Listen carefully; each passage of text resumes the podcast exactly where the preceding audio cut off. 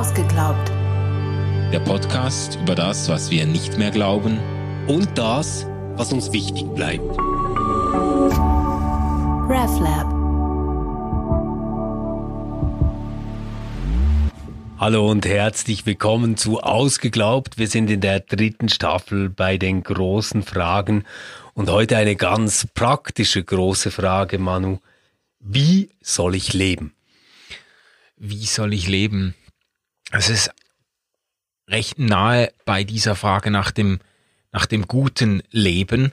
Das wird philosophisch ja seit Jahrhunderten oder buchstäblich Jahrtausenden diskutiert. Schon in der Antike hat man sich darüber den Kopf zerbrochen. Was zeichnet das gute Leben aus? Ja.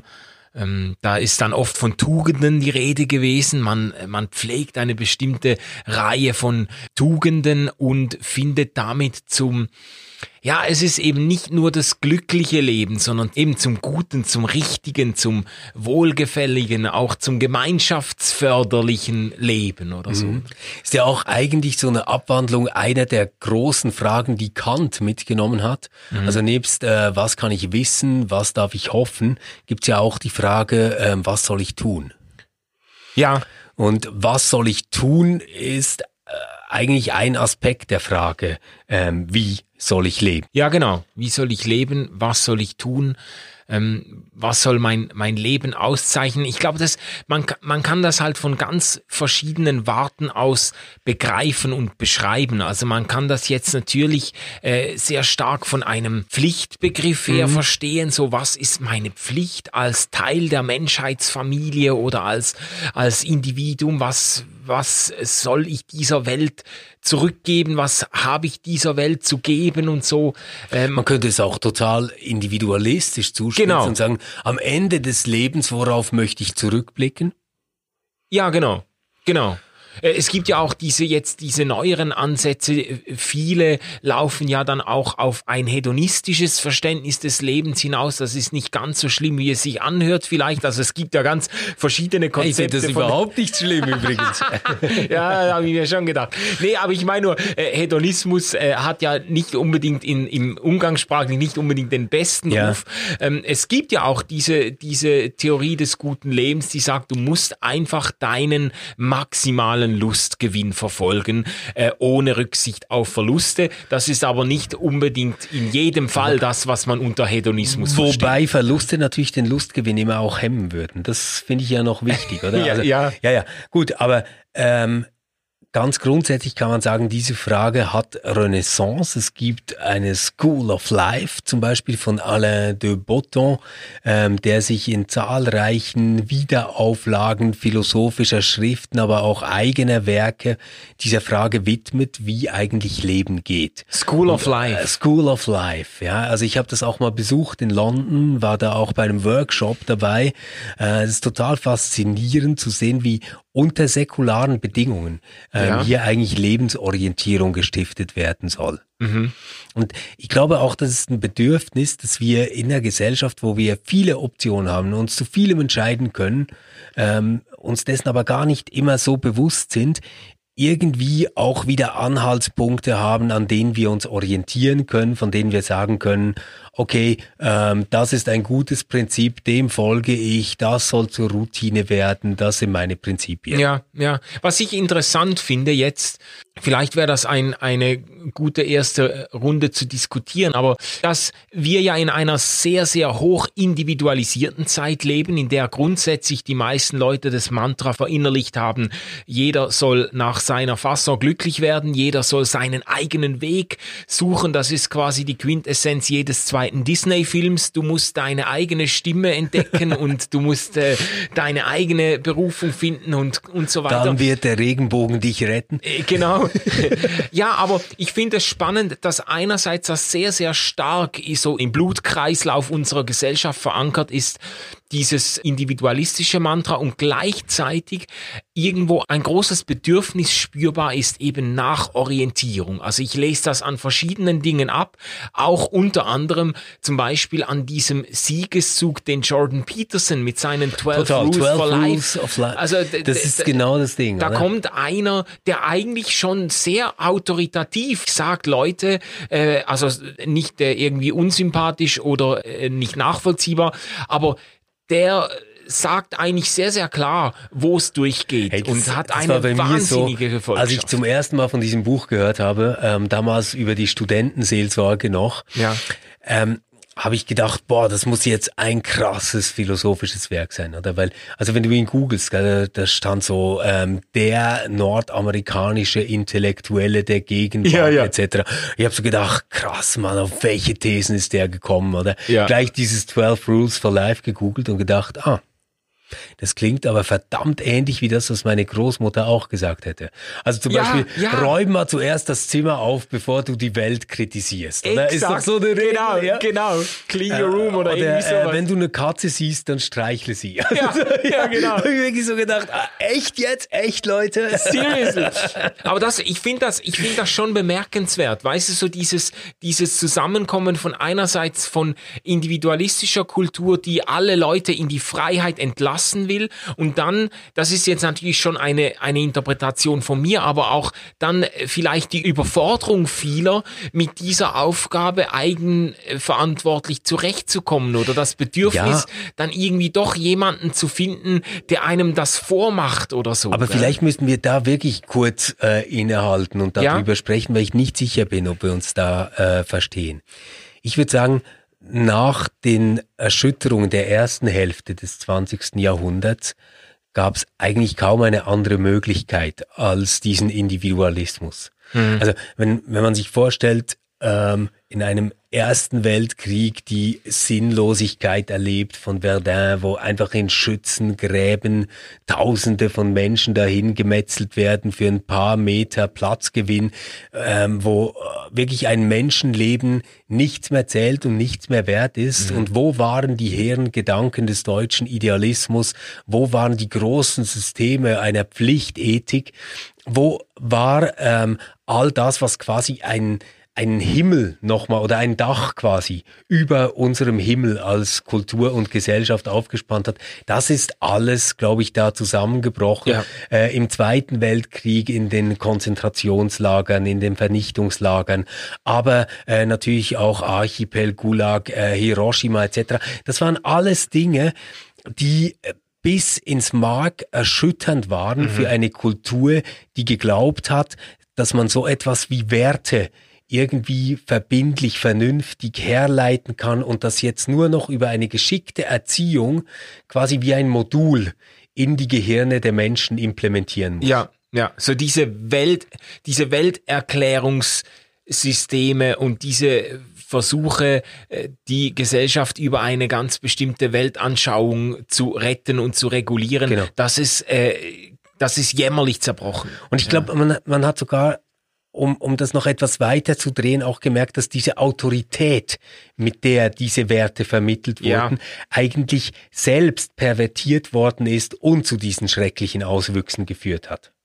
Also die Autorität, mit der du ein Lager führen kannst, ist eine ganz ähnliche, mit der man eine Schule führen konnte davor. Also Disziplin kann kein Wert mehr sein nach einer solchen Zeit, mindestens nicht so, wie sie verstanden Ja. worden ist. Es kann dann nur noch eben Selbstdisziplin sein.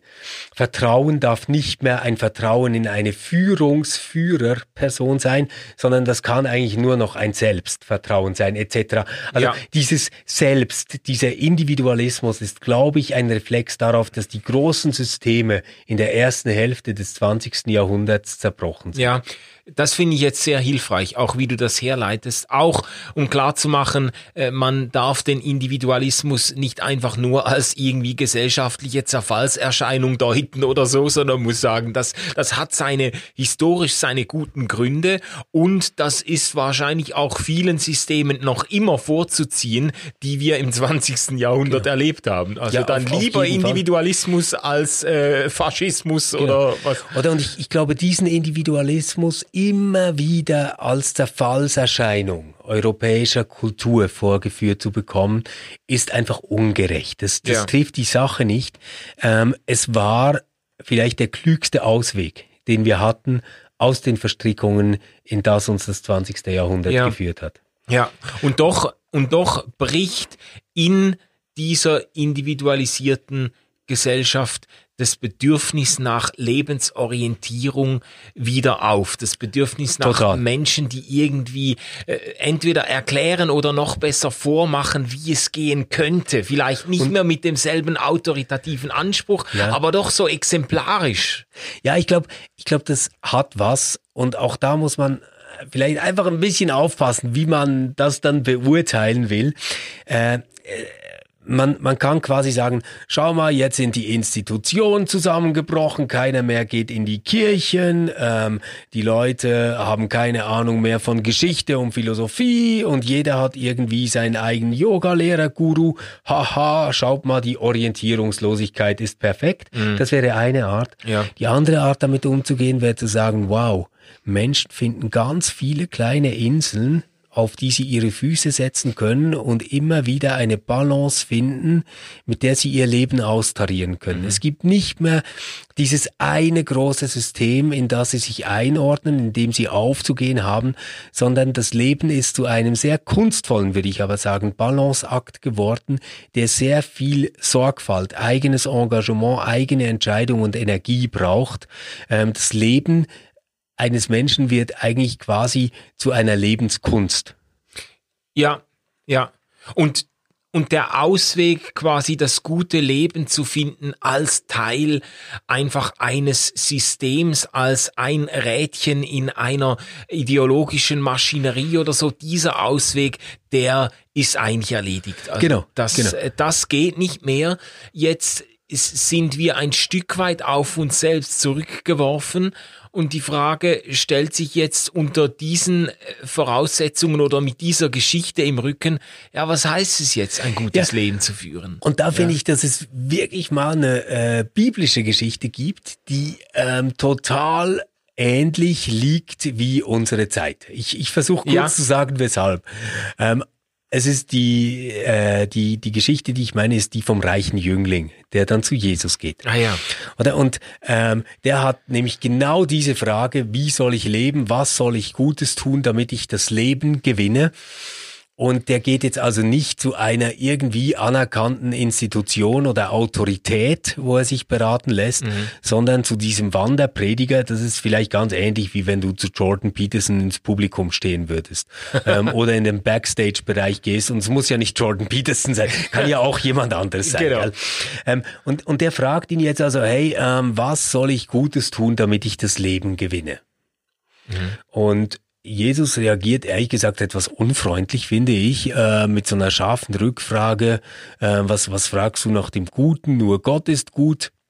Ja. Ähm, aber ja, äh, wenn du gut leben willst und das Leben gewinnen möchtest, ähm, dann halte die Gebote. Das ist jetzt ehrlich gesagt wahrscheinlich nicht die spektakulärste Antwort, die man von einem jüdischen Schriftgelehrten äh, erwarten konnte, oder? Nein, nein, das ist eigentlich das, was er von den etablierten System Anführer auch gehört hätte. Ja. ja. oder? Also so, das ist jetzt irgendwie, ja, wie stellen wir uns vor, wir äh, rufen irgendeinen so Verschwörungstheoretiker an und fragen, du, äh, was soll ich jetzt machen wegen dem Virus? Und der sagt, ja, Hände waschen und Maske tragen. Dann musst du sagen, ja, das ist zwar richtig, aber ist jetzt auch nicht gerade super spektakulär. Ja, aber, aber, es geht noch weiter. Aber der, der Jüngling hat einen Verdacht, der, der denkt sich, ja, also so einfach kann das nicht sein und fragt nach, um welche Gebote geht es denn? Was soll ich jetzt halten mhm. konkret? Und, und Jesus äh, bleibt bei seiner unspektakulären Haltung und sagt, ja, du sollst nicht töten, nicht Ehe brechen, nicht stehlen, sollst kein falsches Zeugnis geben über jemanden, und ähm, du sollst Vater und Mutter ehren und um es einfach zusammenzufassen, liebe deinen Nächsten wie dich selbst. Hm. Ja. So, also, oder ich, ich stelle mir das irgendwie so vor, ich kann eigentlich nur zwei Deutungen ähm, kriege ich da zusammen. Das eine ist irgendwie, Jesus hatte Hunger und zwar kurz vor Mittagessen und der wollte jetzt nicht mehr lange diskutieren und hat so eine Standardantwort äh, runtergeraspelt, die man irgendwo in der Torahschule lernen konnte. Ich weiß es nicht. ähm, und, und hat das so beiläufig gesagt. Ähm, oder aber die ganze Sache ist echt nicht so verdammt kompliziert in seinen Augen. Es geht also irgendwie darum, so mit anderen zu leben, dass ihnen dieselbe Liebe zuteil wird, die wir uns für uns wünschen. Und das bedeutet dann zum Beispiel, sie nicht zu töten, sie nicht zu betrügen, sie nicht zu verarschen. Ja, ja.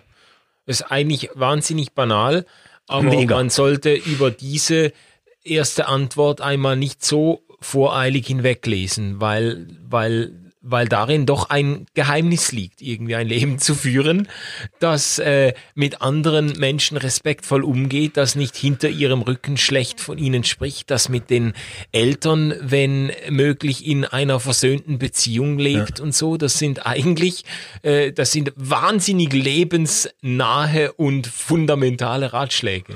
Voll, oder? Und was, was mir so gefällt daran, es ist nicht so, wie wenn du ähm, ein Natel-Abo willst oder? Also der Typ fragt, was muss ich machen, damit ich das Leben gewinne? Und der sagt ihm jetzt nicht, ja gut, ähm, also wir haben da die super Flat Rate für die ganz große Wohnung beim lieben Gott, dann musst du das und das tun. Oder wir haben hier das Basispaket, aber äh, mh, hm, kann ich nicht so empfehlen, wenn du im Ausland bist.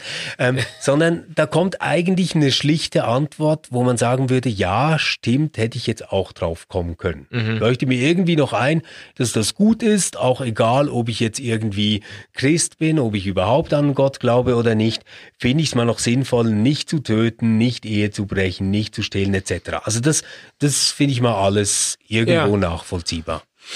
Und dann kommt aber der reiche Jüngling und der, der will quasi die Super Flat Rate und sagt dann, ja gut, also das äh, kriege ich mittlerweile alles auf die Reihe, ähm, was kann ich mehr tun?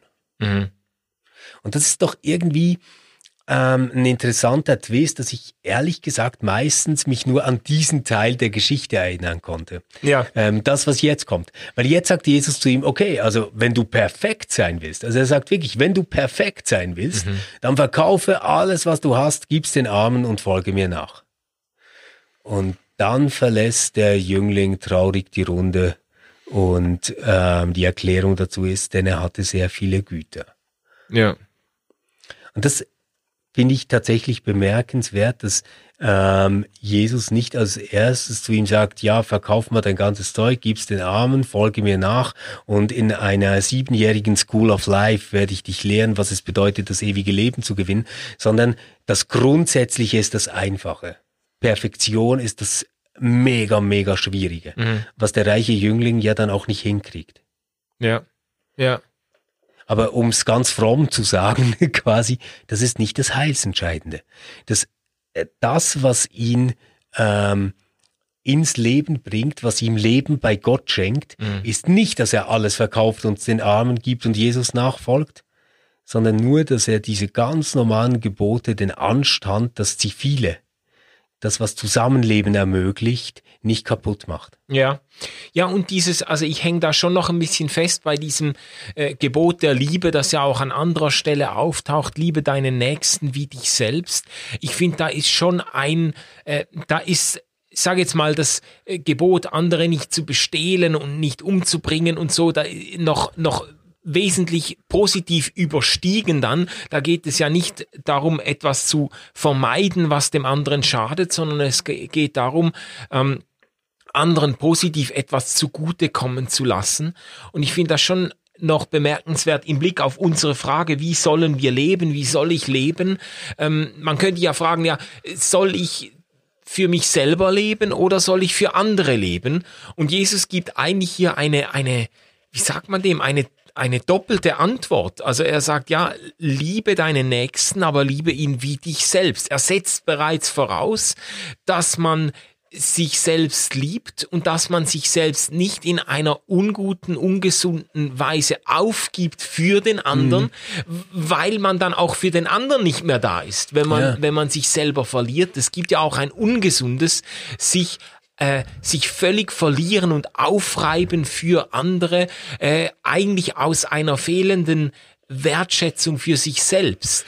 Ich, glaube auch, das ist kein so ähm, romantischer Liebes, Liebesbegriff. Äh, ja. Also nicht so was, wo ich irgendwie an mich selbst denke und dann ganz warme Gefühle habe, sondern eher vielleicht eine Sorgfalt im Umgang mit sich und mit mhm. anderen. Also vielleicht könnte man so drehen und sagen, was hier mit Liebe gemeint ist, ist, behandle andere mit der Sorgfalt, mit der du dich behandelst. Ja, ja, sehr schön. Und das ist, das ist ein Rezept oder eine Anleitung zum guten Leben. Und ich, äh, ich glaube auch, dass sich das noch, ich glaube, dass das noch stärker beieinander ist, als man vielleicht so wahrnimmt. Oft ist es doch so, dass ich auch mich selber erst entdecke oder vielleicht auch mich selber erst, ähm,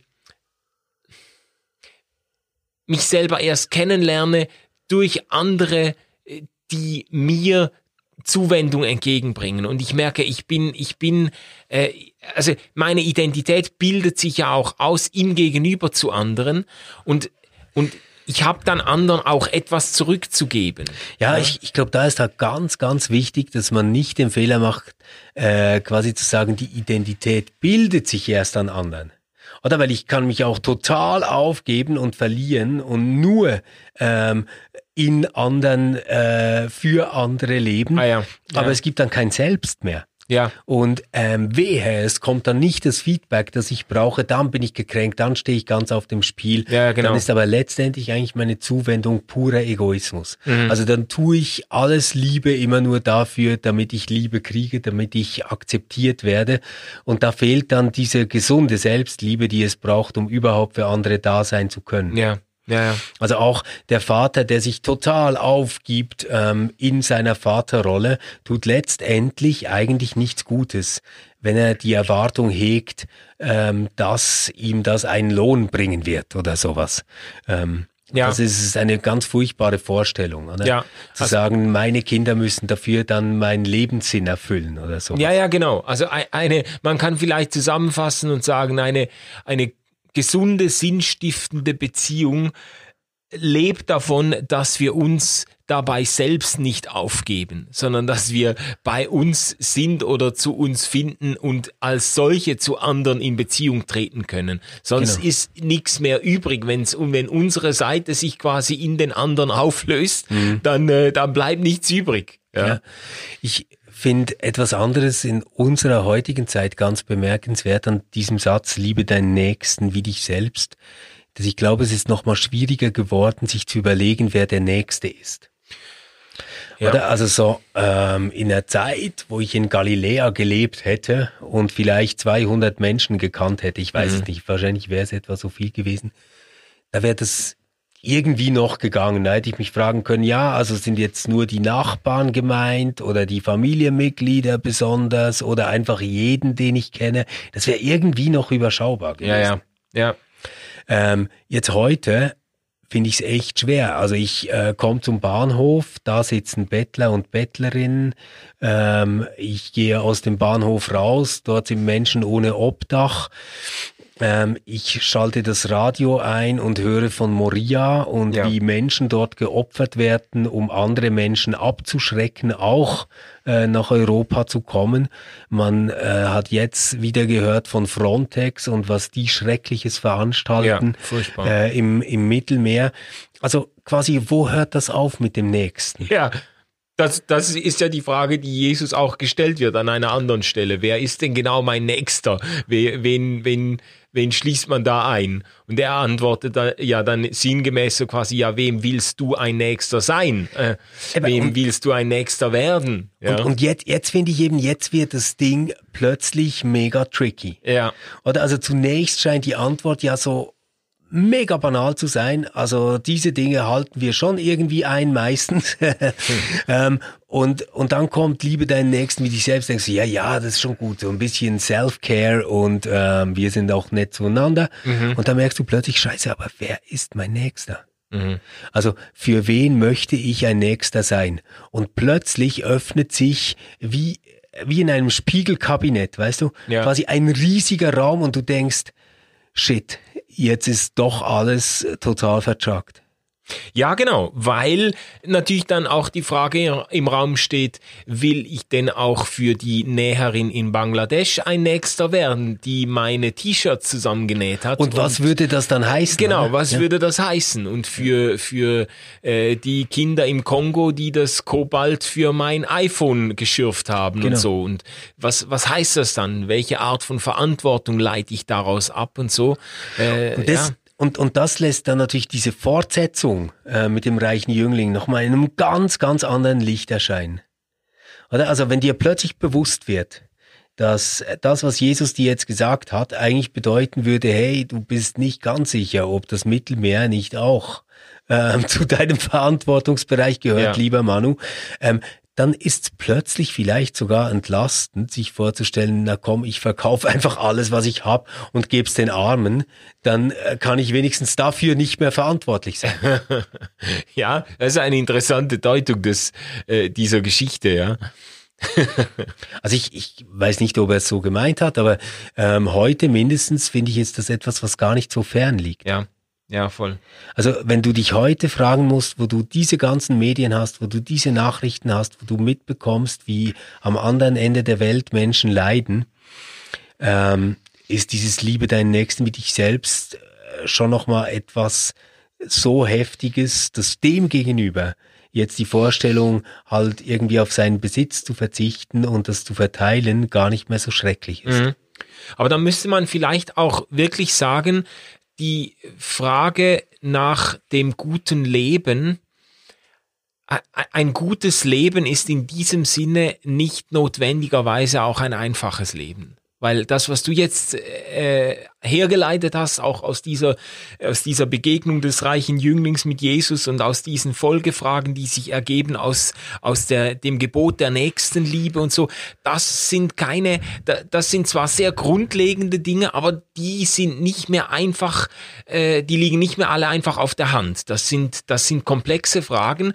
Da muss man irgendwie die Wirklichkeit des Lebens an sich herantreten lassen und kann sich nicht einfach so, äh, sage jetzt mal, auf seiner Hängematte in der äh, einsamen Insel zwischen zwei Palmen zurückziehen und sich an seiner Kokosnuss freuen. Also das, äh, äh, das, das gute Leben ist dann eben nicht unbedingt das einfache Leben. Ja? ja, man könnte da vielleicht auch vermuten, dass das Jesus schon einigermaßen klar war. Mhm. Und dass diese ersten Tipps, die er gibt, so banal wie die klingen, vielleicht eher so Hilfestellungen sind, ähm, die tatsächlich einfach sind. Also wenn du nicht tötest, nicht Ehe brichst, nicht stiehlst, ähm, niemanden falsch beschuldigst, Vater und Mutter erst, mhm. ja, ähm, dann hast du einfach sehr viel weniger Stress. Du machst dir das Leben tatsächlich einfacher damit. Das, ja. das ähm, nimmt dir Druck mhm. vom Leben.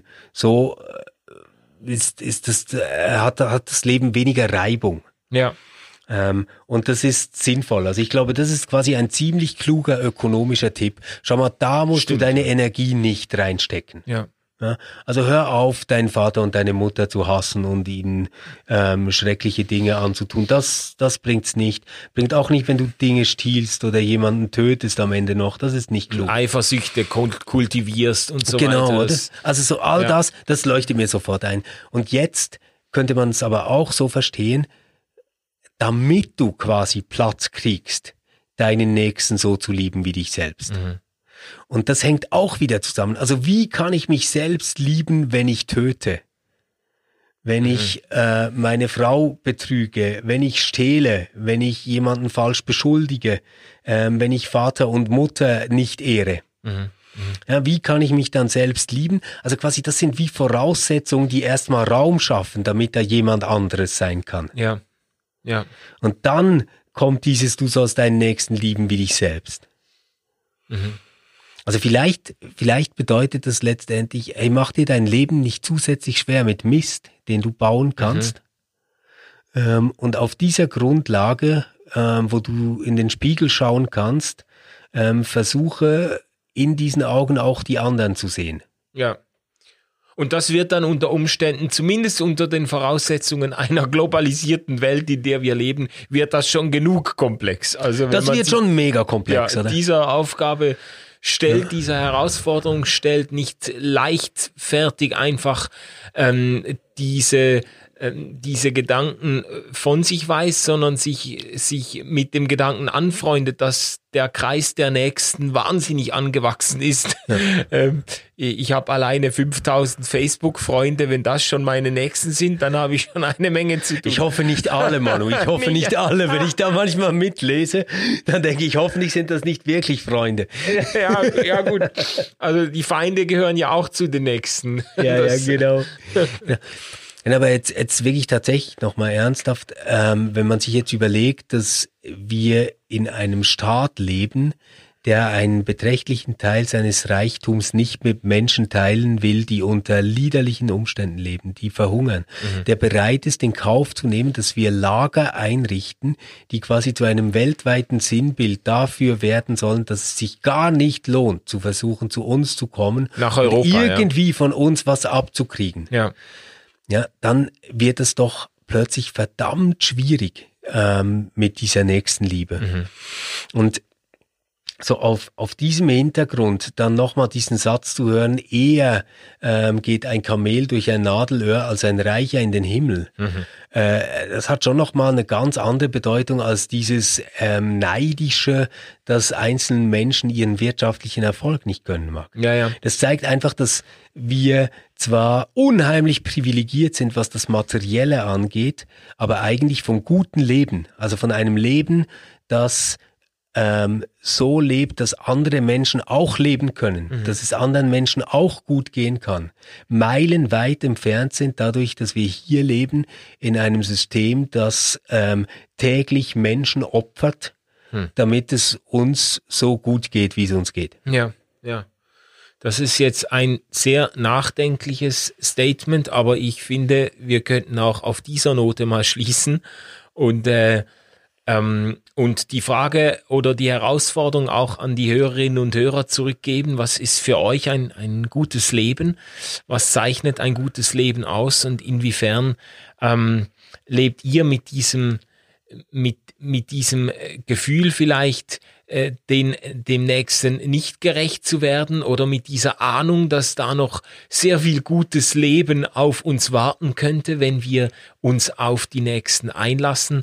Äh, lass uns mal hier ins Gespräch kommen, was ein gutes Leben auszeichnen äh, könnte und ähm, was das für euch bedeutet. Ihr könnt kommentieren auf Facebook und Instagram, auch auf unserer Website auf reflab.ch und äh, wir freuen uns über eure Rückmeldungen. Und dann hören wir uns nächste Woche wieder. Bis bald. Tschüss. Tschüss. RefLab